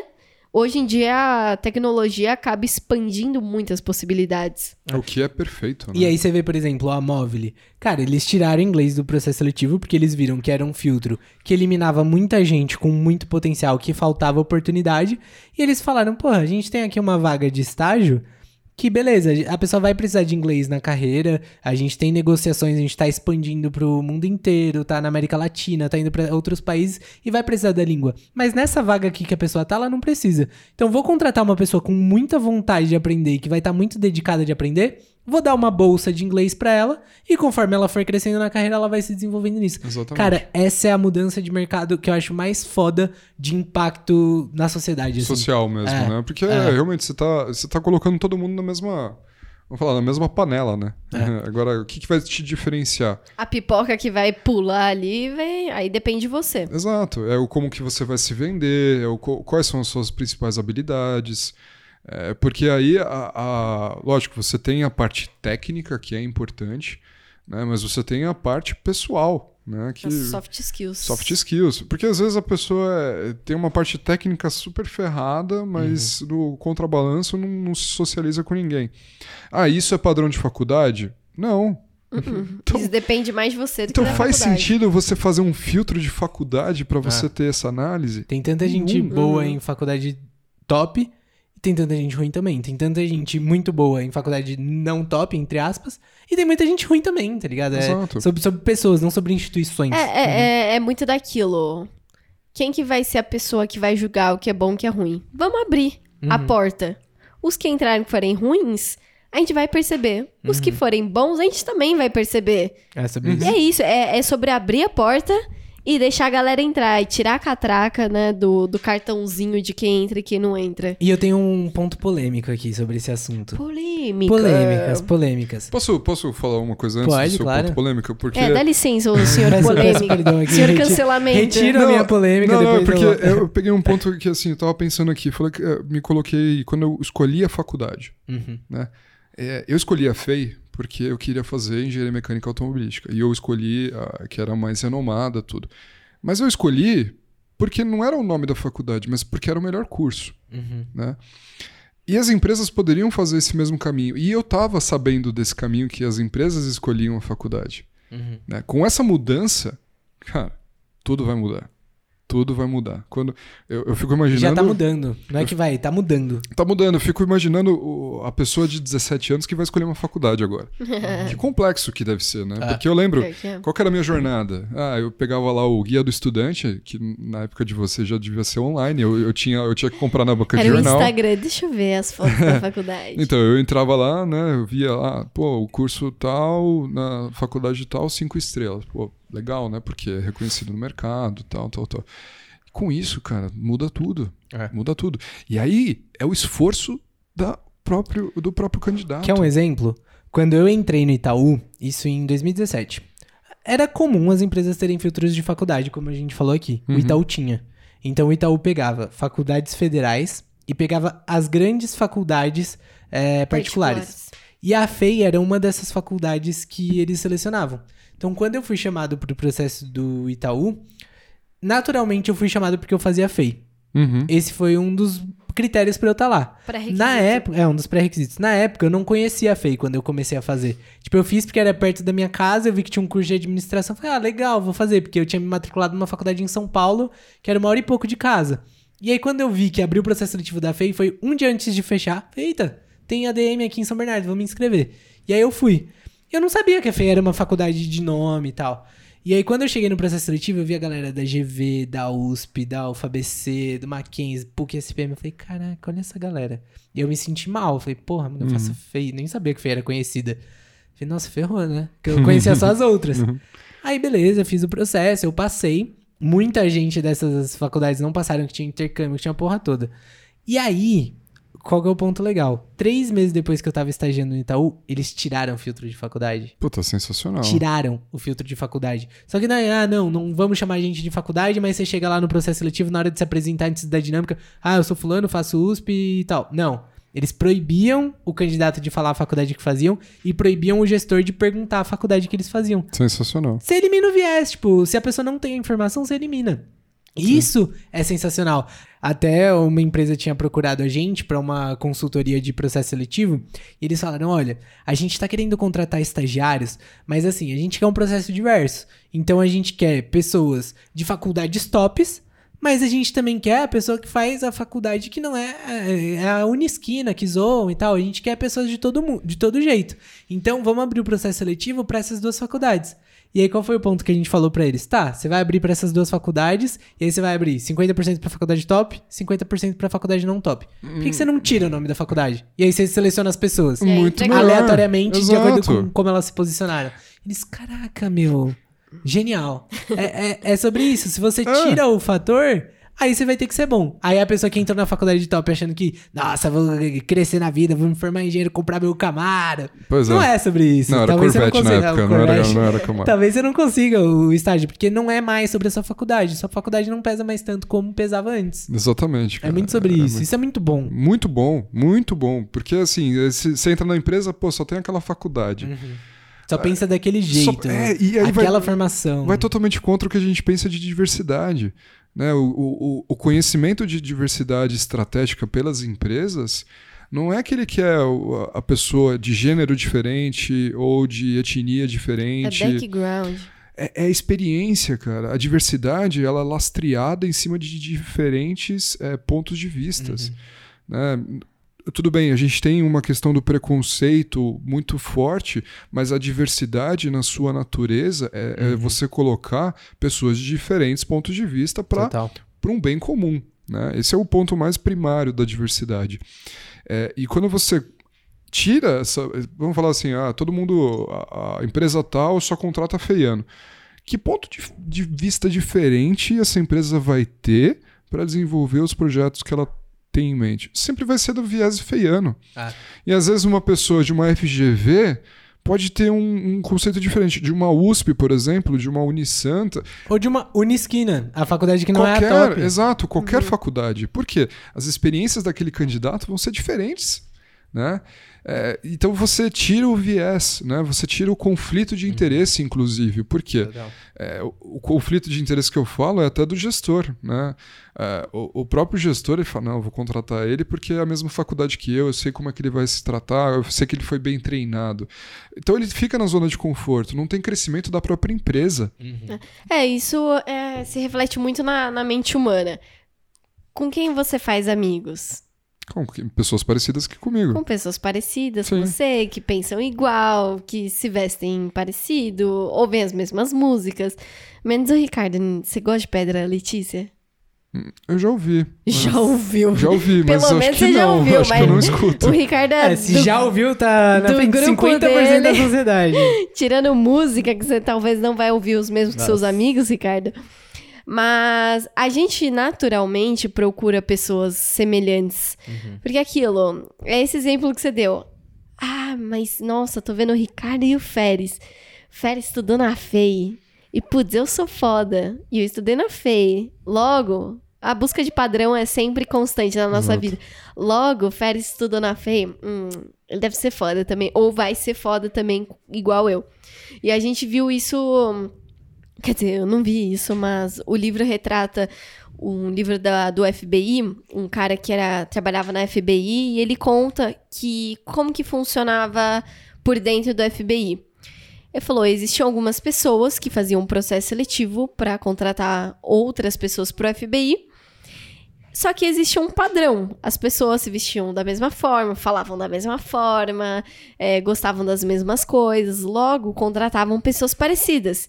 E essas pessoas contratadas um dia seriam gestores, que contratariam mais pessoas. Pessoas parecidas. Logo pegariam mais pessoas parecidas. Exato. E aí teve um momento da- do FBI que eles entenderam que precisavam ter diversidade para poder ter outros pontos de vistas. Que sair da bolha, nesse caso, seria mega estratégico para eles. O que, que eles pensaram? Cada gestor, pelo menos, vai ter que pegar uma pessoa diferente. Porque essa pessoa vai para o cargo superior, vai para o cargo de liderança de recrutar outras pessoas. Logo, essas pessoas vão recrutar pessoas parecidas com elas. E aí vai surgir uma nova linha de pessoas parecidas que vão pegar pessoas parecidas com elas. Só que as outras também. E aí vai começando a fazer uma mescla de pessoas com background diferente que vai ajudar a dar opiniões, pontos diferentes, Exato. estratégias, projetos e que seja. Exato. E às vezes as pessoas podem se perguntar, pô, mas existe a entrevista, né? Na entrevista você vai falar assim, não, já existe o alinhamento ali, mesmo não falando faculdade, você tem esse alinhamento. Mas no dia a dia pode ter coisas que você vai discordar e co- no próprio estágio você discorda, você propõe coisas novas tal. E isso muitas vezes não, não acontece, esse alinhamento na entrevista, né? Óbvio que não. Porque é, é o que? É um papo de uma hora. É, Você acha que dá pra conversar quando tudo? muito, né? quando muito. Você acha que dá pra conversar tudo? Ah, é pouco, é muito pouco tempo, gente. Não dá, você Muito não vira pouco tempo. pesso- é, amiga de uma pessoa em uma hora, mas se contrata É, então, em 20 minutos. É. Então, e 20 minutos era suficiente quando você sabia da faculdade. Porque você fala assim, não, já sei o mindset da pessoa que faz essa faculdade. Agora Você deduz. Você deduz. Você deduz, mais. não é nem que você sabe, você deduz. Mas, Rick, e a sua polêmica? É, vou soltar minha polêmica. Ah, eu pensei que era essa do Itaú. Não, minha polêmica é mais polêmica que essa. Qual que é a minha polêmica? Cara, eu vejo dois caminhos para as pessoas que estão no período pré-estágio. Tem o caminho que a gente seguiu, que qual foi? A gente falou, cara, a gente quer crescer muito no mercado de trabalho. E dinheiro? E dinheiro. É, Ficou bem claro né, a gente isso, queria né? crescer no mercado de trabalho pra ganhar dinheiro. Ah, tá. É, tipo isso. Aí a gente falou, cara, a gente quer crescer muito no mercado de trabalho. O que, que a gente tem que fazer? Entrar no mercado. Então, desde o primeiro ano da faculdade, a gente estava procurando estágio e tal. Esse eu vejo que é um perfil de estudantes, seja pela ambição ou pela necessidade de precisar trabalhar. Mas tem um outro perfil que é uma galera que fala: Ah, eu quero muito ter uma carreira de sucesso. Então vou aproveitar a faculdade ao máximo, vou me envolver em todos os projetos, participar da atlética, fazer empresa júnior, fazer não sei o quê. E aí no final da faculdade eu estagio. Qual vocês acham que é o melhor caminho? A segunda, na minha opinião, é arriscada. Porque tempo é um negócio que não se brinca, tempo não se volta, tempo não se compra. Se- A partir do momento que você tá procurando estágio desde o começo que você entrou na faculdade, você pode tomar muito não de processo seletivo e fazer uma engenharia reversa. Deixa eu ver o por que que talvez eu tenha tomado não. Ah, eu tomei não no teste de lógica. Pode ser que eu não tô mandando bem no teste de lógica. Fui reprovada, nem fui chamada nem pro teste de lógica. Pode ser que seus requisitos não estejam batendo. Não fui chamada para dinâmica. Talvez você precisa se desenvolver mais isso. Na entrevista, talvez você precise desenvolver sua história. Mas a partir do momento que você vai tomando ou não e faz engenharia reversa, tem um raio-x das possibilidades causas ali que tá acontecendo. E aí você volta para casa e fala: "Vou trabalhar, deixa eu criar um plano de ação para trabalhar isso". Só que isso daqui pode demorar um ano. Uhum. E tá relax. Uhum. Por quê? Você ainda vai ter mais três anos. A pessoa que deixa pra procurar estágio no último ano, talvez ela não tenha tanto tempo pra fazer esse raio-x. Porque tem empresa que naturalmente não pega. E não necessariamente só do processo seletivo, né? Mas de estagiar. Tipo, você estagiou, fez o raio-x, viu que não gostava, buscou outro estágio. Ah, não gostei disso, vou buscar outro estágio. É, o meu exemplo no primeiro de Não tem supply tempo de chain. experimentação, e aí, né? eu não gostei, odiei e eu não conhecia coisa boa. Não conhecia outros cenários. Se eu tivesse começado a estagiar no último ano e não tivesse gostado, eu ia ter que ficar porque é muito mais fácil você entrar em qualquer empresa na época de estágio. Você pega as empresas mais fodas. Cita três empresas aí in- incríveis que hoje no mercado de trabalho é mega falada. Cara, brasileiras principalmente, vejo Qualquer uma, não precisa ser brasileira necessariamente. Olha, que eu vejo muito em voga hoje. É Natura, Cacau Show. Eu acho sensacional a empresa. É, não vou puxar sarro, é, vou puxar saco, né? da- da- mas vou tirar, vou ser um pouco. É, é, vamos falar, tirar o- a indústria automobilística, mas essas duas me chamam muito a atenção, cara. Natura e Cacau Show. E, e você cita duas ou três. Ambev, iFood e Itaú. Se a gente pegar essas cinco empresas, e aí vamos imaginar você, Feres, um estagiário da Mercedes, que daí foi. tava estagiando lá, e talvez. Vamos imaginar o cenário que você foi efetivado. Uhum. E aí você quer mudar para uma Cacau Show. Da Mercedes pra Cacau Show. Da Mercedes para Cacau Show como analista. Uhum. Talvez a Cacau Show não, não te contrate. Não. Porque você entende carro e não de chocolate. Uhum. E aí vai ser muito mais difícil você fazer essa transição. Vai ser muito mais fácil você para uma Volkswagen. Hyundai, para uma Volkswagen, para Tesla, que seja, mas porque tá no meio. O, Ita- o setor bancário, a gente vê que isso acontece. Sim. Nossa, não no pega banco- analistas que não sejam do setor É, bancário. no banco eu só via gente vindo de outros bancos ou indo pra outros bancos. Era muito difícil uma Só mudança. cargo de liderança que vinha de empresa de tecnologia. Ou áreas tipo de tecnologia e marketing que estão meio. Mas o ponto X. é, por que, que eu vejo que é muito mais legal você procurar estágio no começo? Porque estágio você consegue entrar em qualquer empresa, porque não esperam nada de você, esperam que você queira aprender, se desenvolver e que você que tá com sangue nos olhos. Uhum. É isso. E aí você consegue ir tentando, testando. Se você tá no último período da faculdade, você tem que fazer as coisas darem certo, pelo menos para você conseguir mudar como analista. O mercado tem isso. É, eu acho que depende muito, né? A sua pergunta, Rick, porque assim, é, uma coisa é você querer o quanto antes e outra coisa é você dar tempo ao tempo. Eu Acho que eu vejo essas duas perspectivas. Depende muito da pessoa. Por quê? A pessoa que, como vocês, já desde o começo já queriam estar, vocês já sabem o que querem. Mas a pessoa que é, e, e vai experimentando, vai tudo. Mas a pessoa que dá um tempo pro tempo, às vezes ela se conhece nesse meio tempo. Uhum. E ela Ganha as experiências. ganha, não, não só as experiências, mas ela sabe o o que realmente. autoconhecimento. Porque às vezes ela vai, ela vai para esse mundo rápido e ela se perde. E aí a gente vê as grandes frustrações de carreira, né? Pessoas com altos cargos em, em uma área específica e, e querem mudar de carreira, né? É, justamente porque a lógica é quando você começa, não só com o estágio, mas num, vamos falar numa área, você a intenção é você crescer naquela área, né? Então vamos falar gerenciamento de projetos.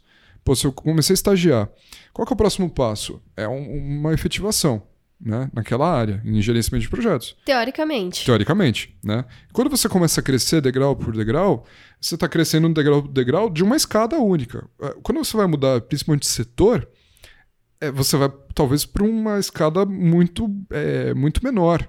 Né? Então você tem essa, esse abismo entre as duas escadas. Então é muito mais fácil você mudar de escada que está na mesma altura, que provavelmente é o mesmo setor. Né? Só que é, a pessoa que sai muito rápido, é, muitas vezes ela sai muito rápido, começa a crescer nisso, e ela fala assim: puxa, mas é, eu não olhei para trás e eu fiz é, talvez uma escolha que. Sabe? Uhum. Mas o, o contrário também acontece. Pô, já começa rápido e, e tem as experimentações, principalmente no estágio, aproveita esse estágio para experimentar e boa. Mas eu vejo que é muito perfil Uhum. perfil da pessoa em si. Eu sou, um, eu, por exemplo, dou meu exemplo e eu olho para vocês. O meu perfil é totalmente antagônico ao de vocês. Uhum. Eu preciso me conter, eu preciso é, tá, tá em introspecção, meditar sobre aquele assunto para tomar uma decisão. Né? Eu não gosto de falhar. Né? Eu sei que é importante falhar para aprender, mas eu não gosto. Uhum. né? Eu nunca vou, é, nunca não, mas assim, eu, eu evito entrar em situações que eu possa falhar. É, é um, é uma fraqueza minha nesse É, ponto. Você corre menos riscos. Sim, é, na verdade eu, eu, eu prefiro tomar riscos calculados. Uhum. Acho que esse é o grande ponto. Vocês já não, já tem um perfil mais, pô, eu vou, vou arriscar tal, tal. Quem tá certo, quem tá errado? Ninguém. Uhum. Então, para sua pergunta, eu falo, depende. Uhum. Porque a pessoa que ela vai, vai aproveitar mais a faculdade, por exemplo, eu tive amigos meus, e eu tomei essa decisão na, na época da faculdade. Teve amigos meus que falaram assim, pô, vou fazer Ciências Sem Fronteiras.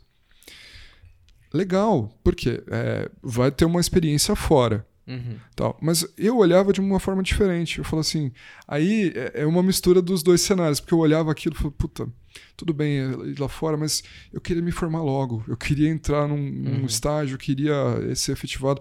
Porque eu olhava para aquilo e falava assim, para mim não é importante. Mas para aquela pessoa é importante. Uhum. Quem tá certo, quem tá errado. Ninguém. É, E eu ainda tenho um terceiro ponto aqui. Porque a Camis falou, busca estágio rápido, você experimenta mais. Eu acho que tem a terceira pessoa, que aí eu vejo que é o erro. Porque aqui foi decidido, quer entrar no mercado logo, experimentar, testar, crescer, arriscar o risco que talvez não seja tão calculado. Aqui é, quero testar mais, aprender mais, me desenvolver um pouco mais. é, os, os dois cenários têm consciência. Exato. consciência. Ponto. Exatamente. O cenário que eu proponho é um cenário que não tem a consciência exata e tem uma falsa ideia. Então, por exemplo, a pessoa fala: "Ah, não. Eu vou, eu quero muito crescer no mercado, mas eu tenho que ficar aqui fazendo coisas da faculdade, porque se eu fizer iniciação científica, vai me ajudar a conseguir estágio. Se eu fizer empresa júnior, vai me ajudar a conseguir estágio. E essa pessoa vai pingando de projetos na faculdade. E aqui É o acumulador de troféus Universitários, facu- é. universitários. Aqui a gente já viu uma situação que, cara, foi bizarro, que era, acho que explica muito bem isso, exagerando muito. E chama Guilherme, esse cara. Essa não é a Sabrina, é a Mariana. Zé. Não, era mas- um menina. é, não, era uma menina. Era uma menina que ela tava fazendo a faculdade, ela Ah, tava fazendo três graduações ao mesmo tempo. Três. Em- Mas espera a história que você vai ficar mais revolto. Ela tava estudando tecnologia, ela tava fazendo o FABC, ela tava fazendo uma grande em São Caetano e uma USCS. outra federal. É, USCS e uma outra federal ao mesmo tempo. Uma era de ciência da computação, a outra era, sei lá, engenharia de dados. Era áreas distintas. Não, eram- Era eram- correlacionados, É, mas eram, diferentes. dentro do mercado da tecnologia, mas eram três graduações diferentes ao mesmo tempo. E aí ela falou, aí eu Mas, conversando peraí, com peraí. ela. Como? Não, não, Ah, não, não. Um, um de manhã, uma tarde e uma noite. Não, mas percebe a história que vai piorar. É. Vai piorar. E aí tava conversando com ela, eu falei, ah, entendi, você quer seguir carreira acadêmica, então. Ela, não, eu quero ir pro mercado. Essa Aí- foi a cara que a gente fazia É. quando a gente tava lendo as mensagens. Ela, não, eu quero ir pro mercado. Eu falei, mas então por que você tá fazendo três faculdades? Eu tô fazendo três faculdades porque aí eu vou me desenvolver muito mais, vou ser uma profissional muito bem mais vista, bem melhor vista, e vou conseguir um emprego melhor. Tadinha. Aí eu falei, meu anjo, vamos conversar. Gatinha, senta aqui. É, puta, admiro pra caramba a sua determinação. Ninguém. Exato. Assim, é foda você fazer três faculdades ao mesmo tempo. Uma já é trágica. É, uma já é difícil. Fazer três, porra, muito, muito da hora. Mas deixa eu te falar uma coisinha aqui. No mercado, muitas vezes, 90% das coisas que você vai fazer no seu trabalho, você não aprendeu na faculdade. Uhum. Talvez a faculdade seja muito mais generalista nas coisas e aprofunde muito menos. Ou Quando você atrasadas. Entrar, é, ou atrasadas. Quando você entrar numa área, principalmente tecnologia, você tende a ser muito mais específica daquilo. Então, às vezes, é melhor você fazer uma faculdade só, que é o, te- o que te ajuda a entrar no estágio, E você aprende no estágio. A faculdade você vai levando as, as Ou matérias. faz cursos paralelos. É, faz curso paralelo. Ah, você entrou numa área que vai desenvolver em Python. Sua faculdade de ciência da computação, você vai aprender a porra toda. Foca em Python. Entende o geral e foca em Python e tal, e você vai crescer no estágio. Mas ter três diplomas não vai te ajudar a entrar no estágio, talvez até te atrapalhe. Não faz mais sentido você trancar duas faculdades, ir mais com calma, E entrar outra, no mercado. três faculdades. Que empresa vai te contratar como estagiário e vai falar: essa menina não vai focar Ah, no que horário que estágio. ela tem Ah, pra estagiar? Que horário? assim- E ela tava se candidatando. É, então, assim, acho que ela é um exemplo muito exagerado, mas é um outro exemplo Mas que eu é trago real. aqui do acadêmico que acha que. Puta, é porque qual que é o ponto? Quando a gente tá na carreira, a gente tem referências. E aí, as nossas referências foram, cara, a gente matava a aula pra ir em palestra de empreendedor. pra ir isso que a gente não foi no empresa. É, bons porque a gente exemplos, eu- A gente era muito nerd. É melhor eu ficar quieto, então, né? Então, tipo assim, a gente matava a aula pra ir em evento de empresa, tá ligado? Pra fazer curso. Uhum. E aí, quais eram as nossas referências? Ah, era o gerente de produtos da Gimpass que tava dando uma palestra sobre visão do cliente É o. CEO da 99. Era o CEO da Tax. 99, CEO do McDonald's dando palestra. E essas pessoas a gente tinha como referência porque a gente queria o mercado. Só que muita gente que quer o mercado, às vezes acaba tendo os professores da faculdade como referência. Só que seus professores muitas vezes ou não seguiram uma carreira no mercado, ou saíram do mercado há muito tempo. E aí o que o seu professor fala? Foca na faculdade, você tem que viver É. a faculdade, você tem que fazer tudo o que você puder na faculdade, porque isso vai te dar bagagem pro mercado. E não é. Então acho que tem um intermediário entre os dois, entre quem corre muito pro mercado e entre quem fica muito tempo na faculdade e Exatamente. queima, Faz sabe? sentido, porque é o, o, terceiro o que eu tava falando é- era justamente isso. Porque, meu, é triste, Férez. É triste. A gente vê muito seguidor, muito aluno A que. gente vê diretor sênior de empresa júnior. É. tipo isso. Diretor, A pessoa seguiu carreira isso? na empresa. Existe. Não, mas o, o que é triste. Não, o Ricardo tá zoando. Não, existe. Existe. Existe carreirista de empresa júnior, cara. Puxa É, vida. o que é triste é justamente a falta de clareza. É, Porque, exato. assim, infelizmente, o seu amigo, a história que você contou, ele sabia pra onde queria ir. Uhum. Ah, o meu propósito é impactar, eu quero conhecer lá fora, eu quero ajudar, a ciência sem fronteira. Você tá ganhando bagagem. É. Exato. Pra caramba. Só que o, o meu exemplo que eu dei é assim, é a galera que para pra pensar em estágio só porque a faculdade tá acabando e o coordenador É. falou, você precisa ir atrás de um estágio pra se formar. Uhum. E É aí essa galera se depara com o mercado de trabalho que, assim, o mercado de trabalho é essa mesa inteira. A partir do momento que você tá no final, você só tem a ponta direita E da você mesa. tá com a água batendo na bunda. Você deixa Menos de oportunidades ter... você tem. né? Exato. E aí, é isso que você quer? Você tem que se garantir. Uhum. De verdade, você É. tem que se garantir. Se você tá procurando estágio no último ano, você tem que ter uma história fodida. Você tem que saber se vender a ponto Ou nem da... ser fudida, mas saber se vender com a história Não, que você mas tem. saber se vender com a história. É. Esse, esse é o ponto que eu tô falando. Que quanto aluno que a gente não tem É. de último ano da faculdade que entrou assim, cru. Uhum. Que a gente fala, conta aí sua história. A gente fala, rapaz, você fez seis anos de faculdade pra contar essa E às história. vezes essa pessoa é o carreirista da empresa júnior, que a gente já viu gente, por exemplo, tava no último ano da faculdade e falava que não ia procurar estágio agora porque tava numa terminando posição projetos. que tava como diretor da empresa júnior e queria terminar um projeto antes de ir pro mercado. Isso no último ano Então, da assim, a faculdade. É, gente pega é- esse ser é- humano, É. a gente pega esse ser humano e fala, ó, você só tem a ponta da mesa, a ponta direita da mesa pra conseguir estágio. Uhum. Vamos modelar a sua história a ponto de tudo que você já fez faça sentido do porquê que você tá procurando estágio só agora. Uhum. E a gente faz o negócio ficar assim, tão incrível que ela começa a abrir um pouquinho mais de porta, que ela fala, hum, Que aí faz sentido, né? olha só. É As isso. empresas falam, uou, você deve ser muito valiosa. É, exato. E agora, pra gente encerrar o nosso podcast, eu quero fazer a pergunta final. E pra isso o Férez precisa dar um shot nesse copo inteiro. É, Félix, tem mais eu tô gelo aqui. segundo copo e você não. Que não segundo? É, Eu cara de peguei, pau. eu enchi o segundo. Mas qual é a minha pergunta final? Quero imaginar agora ambos, os três. No início, Ambos os três. no início da faculdade, começando o primeiro passo. Hoje é o seu primeiro dia de faculdade e você pode planejar os próximos passos que você vai dar para conseguir um estágio e alavancar na carreira. O que você faria hoje no início da faculdade? Tipo, quais Qual- planos vocês Mas com a mente que a gente tem hoje. com a mente que você tem ah, hoje? tá. Aí Pra, tipo, tudo. ajudar o pequeno Férez que queria um Corvette. Pequeno Férez de dois É, o metros. pequeno Férez de dois metros que queria um Corvette Olha, brother, acorda. Segue esse caminho aqui que você vai ir bem. Eu que que começo? você falaria eu pra começo. vocês? É. Cara, se eu fosse falar pra mim hoje, o Férez com 18 anos, que entrou na faculdade. Primeiro ponto, eu falar assim, bebe menos cerveja. Esse é o primeiro ponto. Para de jogar videogame. É, é um ponto que, que muitos pensadores e é muito disposto isso, esse conhecimento hoje. Valorize o seu tempo. Valorize o seu tempo e um, um dos poucos é, insights muito valiosos que eu tive há pouco tempo atrás. É, seja a sua melhor versão todos os dias. Então, valorize o seu tempo para ser a sua melhor versão todos os dias. Porque eu olhava, eu olho o Férez de 18 anos, um cara totalmente diferente. É um cara que estava pensando é, em jogar videogame, em tomar cerveja, em ser sociável, é, em chamar os amigos para, sei lá, para tomar uma cerveja, para conhecer, e não estava olhando para a carreira nesse ponto. Por quê? Quando a gente entra na faculdade, qual é o objetivo? Você é, é, ter um emprego depois. Acho que é o principal. Tudo bem, ah, vamos falar a parte utópica, né? a parte bonita. Ah, não, para conseguir experiências, para ser alguém na vida. Não, é para você ter um emprego, né? Porque o- a maioria dos empregos hoje pedem faculdades. Você tem um bom emprego. Pra você ter um bom emprego, vai. É, então, olhe para o seu objetivo de vida. Na verdade, eu colocaria hoje para o férias de 18 anos assim: se conheça, valorize seu tempo, seja a sua melhor versão, mas principalmente tenha um objetivo de vida. E assim, de forma pragmática, qual caminho você falava? Férez, faz isso, isso, isso e isso. É, se eu falasse esse caminho agora, eu não estaria aqui hoje.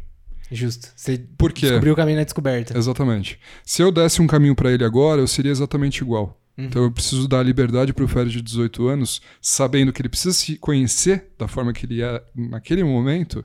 Talvez eu não estaria aqui Tipo hoje. assim, mude as condições, as variáveis e veja onde você vai chegar. Exatamente. Justo. Exatamente. Porque se eu falar assim, ó, Férez, faz exatamente isso que eu faço, eu vou ter o mesmo resultado. Uhum. E eu, eu na verdade, é, acho que a sua pergunta é para potencializar esse resultado. Uhum. Então, é, ter um, um- quando a gente fala de, é, de principalmente mentoria, né, que, eu- que eu faço isso um pouco com as, as pessoas que se aproximam de mim no LinkedIn, principalmente, colegas e tudo. Inclusive, uma aluna nossa já, já fez mentoria já, com você. já.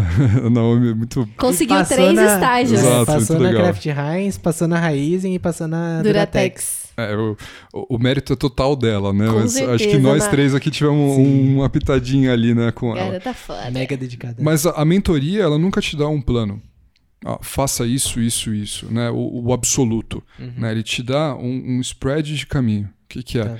Cara, se preocupa com isso. Se preocupe. Não faça. Uhum. Né? Porque a partir do momento que você fala faça isso, isso, isso, não tem valor. Porque a pessoa, ela tem que tomar a própria conclusão que ela precisa seguir aquele caminho exato. Uhum. Né? Só que quando você fala assim, poxa, é, vou falar pro Férez aqui de 18 anos. Férez, cara, se preocupa com se autoconhecer, saiba o que, o que te faz bem, o que, te não- o que não te faz, o que te deixa é, bravo, o que te deixa feliz. Pensa mais sobre isso. Estuda um pouco sobre filosofia, entenda as pessoas em volta, se preocupe com as pessoas em volta.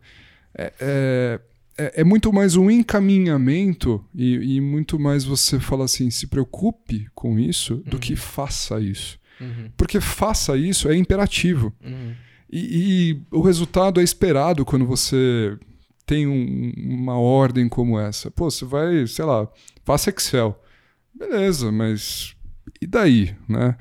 Hum, Eu vou ter um resultado bem esperado, mas assim, se preocupe com softwares. Pô, às vezes o Férez de 18 anos ali, ele tem uma experiência que o Excel não é, não é tão interessante. Ele vai analisar uma coisa que é totalmente disruptiva. Uhum. Ou eu poderia ter chegado com 18 anos e falar assim, cara, não vou fazer mais faculdade de engenharia, sabe? Não sei. Uhum. Né? Então, se eu fosse dar um conselho hoje, não só pra mim, mas acho que pra qualquer um, é, se conheça. Legal. Se conheça. Curti. É, eu achei você filosófico, eu adorei, eu achei filosófico. Eu vou dar um conselho pragmático pro Ricardo que tá começando a faculdade, justamente pegando esse adendo que você falou, pra eu chegar aonde eu cheguei mais rápido. E aí, porque pensando aqui, na pessoa que tá perdida e não sabe por onde começar, e talvez precise de um norte, talvez um pouco mais passo a passo, porque, cara, é muito difícil talvez a gente ter essa noção de preciso me conhecer enquanto você tá se conhecendo, sabe? Muitas vezes esse gatilho é acionado depois. Então, o que, que eu diria pro Ricardo de há um tempo atrás? De há um tempo atrás. É, o Ricardinho. Ricardinho de 17, 18 anos. Cara, estuda o que você gosta, o que te chama atenção. Esteja atualizado do mercado. Então, estude novas tecnologias, estude novos modelos de negócios, coisas inovadoras, porque isso é muito valorizado no mercado no longo prazo. Experimente o máximo que você puder. E aqui eu curtiria ter feito um pouco mais de coisas na faculdade, talvez participado de uma empresa júnior. É, eu, por exemplo, aquilo que a gente fala, às vezes você vai seguir o mesmo caminho. Eu senti que eu fui super rápido na carreira, sabe? Uhum. Tipo, talvez eu tenha queimado um pouquinho a largada. Eu gostei da trajetória que eu segui, porque quando eu tinha 20 anos eu fui efetivado. Mas, porra, era muito novo. Eu curtiria ter experimentado trabalhar no mercado de agro, trabalhar no setor automobilístico. Então hoje eu vendo, e na época, qual que era a minha motivação? Grana. Cara, cresça na carreira, ganhe mais dinheiro, assuma um novo cargo para um dia você empreender. E aí, vendo hoje eu empreendendo, eu falo, porra, a Camis fez cinco estágios ela tem uma visão muito legal de mercado. Eu gostaria de ter uma visão dessa, tem uma boa visão do, do caminho que eu segui, mas seria legal ter conhecido outras coisas. Então eu falaria, experimente mais. O, talvez esse fator remuneração aqui, olha ele um pouco mais longo prazo. Uhum. Então eu teria feito um pouco mais de outros estágios, conhecido outras coisas, tido um pouco mais de outras experiências para depois pegar num caminho tipo, ah, experimentei isso, isso, isso, gostei daqui, vou entrar aqui, vou acelerar e vou correr. Então eu daria essa, essa lição para mim. Comece cedo, não tenha pressa, experimente coisas e aí segue um lugar para acelerar. E você, Camis? Ela vai falar um pouco da gente, né? Um pouco Ah, de você, um pouco de você. A mescla. Não, eu tava pensando, cara, eu não mudaria. Porque é Ai, justamente. sempre esse papinho, não Ah. mudaria. Eu sou complicada e perfeitinha, Ah, velho. Tenho e culpa. assim encerramos o podcast. Não, acho que. Tava pensando aqui enquanto vocês estavam falando. Acho que eu teria feito mais amizades ao longo do caminho. Nossa, eu também. Posso voltar? Eu faria mais Não, amizades. não pode. Eu, eu, eu sinto que eu fiz muito networking, porém pou- poucos amigos. Uhum. Né? A gente como Amigos mesmo, P- É, PF. amigos ao longo da jornada, sabe? Acho que foi muito mais uma relação de interesse mútuo nas Uhum, minhas relações. Tipo, você tem um, um interesse, eu também tenho um interesse, a gente se dá bem, beleza.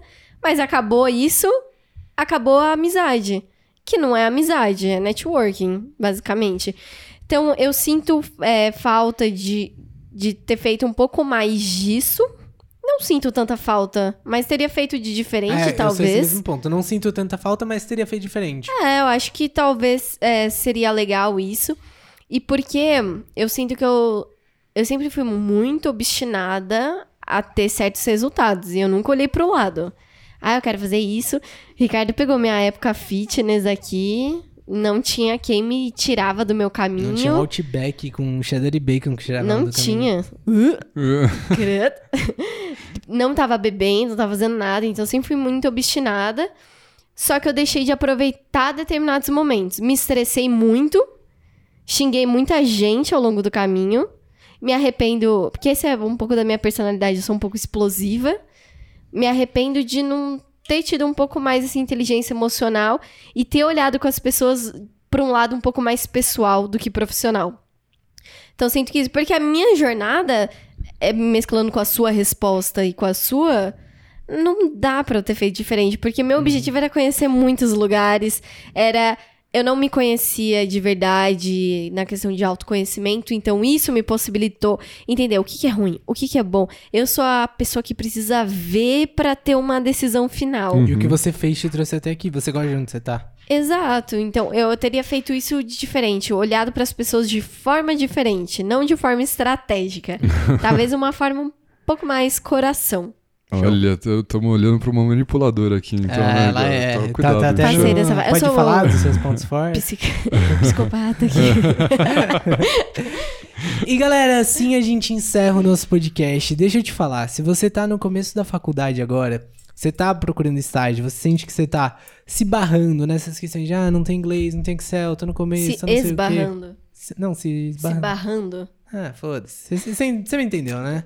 Então, se você tá se barrando nessas Ou situações. se borrando de se medo borrando, também. Também é uma opção, também é uma opção.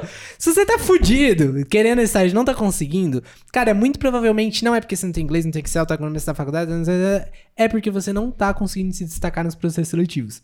E a gente vai te ajudar com isso. A gente tá organizando um workshop totalmente gratuito. Que vai ser o maior evento que a gente já fez até agora. Vai, vai. Esse vai ser foda, vai ser ao vivo. A gente comprou microfone, luz, a porra toda. A gente tá se preparando faz um mês e meio pra esse evento. Vai ser sensacional. A gente vai trazer um conteúdo que a gente nunca trouxe antes pra te ajudar a se destacar nos processos seletivos e parar de tomar não nos processos seletivos.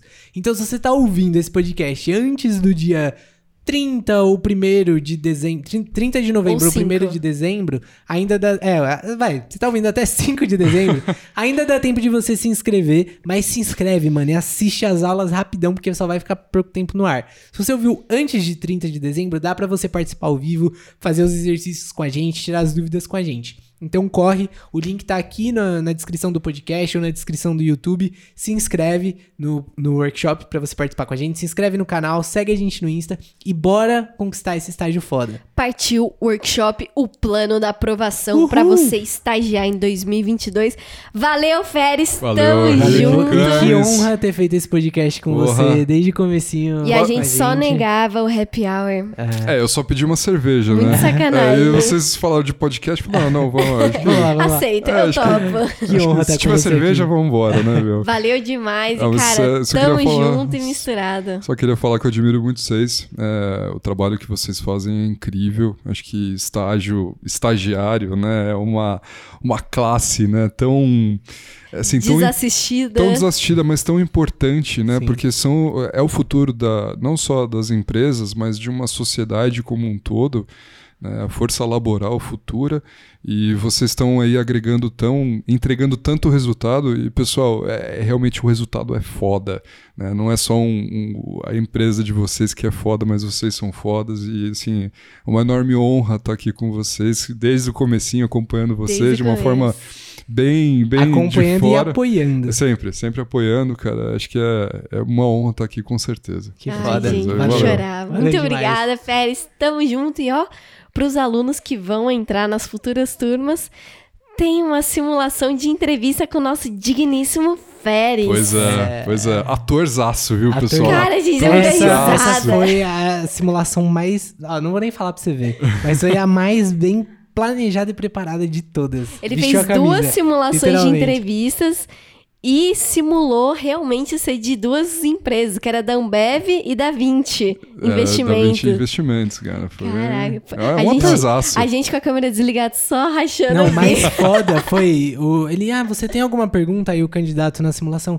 Queria saber quais são os objetivos da empresa. Os desafios. Os desafios da área. Mano, ele inventou uma resposta que eu falei, caralho! Foi melhor do que o próprio gestor É, o próprio gestor não saberia responder Insider, insider, Insider insider. total. Cara, sensacional. Valeu bom. demais, Feres. Obrigado. E pra você que tá ouvindo o podcast, não esquece de seguir a gente aqui pra sempre você ser avisado de novos podcasts. E a galera do YouTube, vamos, qual que vai ser a pergunta da vez? Pergunta da vez, não sei. Você está no começo?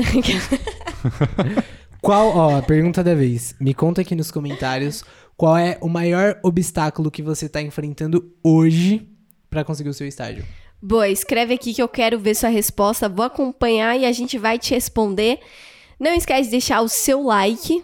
A gente podia fazer uma meta de like, né? Já que o Félix está aqui desde o começo. Vamos fazer uma Olha. meta de likes. Acho que mil pra começar ou é pouco? Se der mil likes, a gente descolore o cabelo do Ricardo. Nossa. Do nada.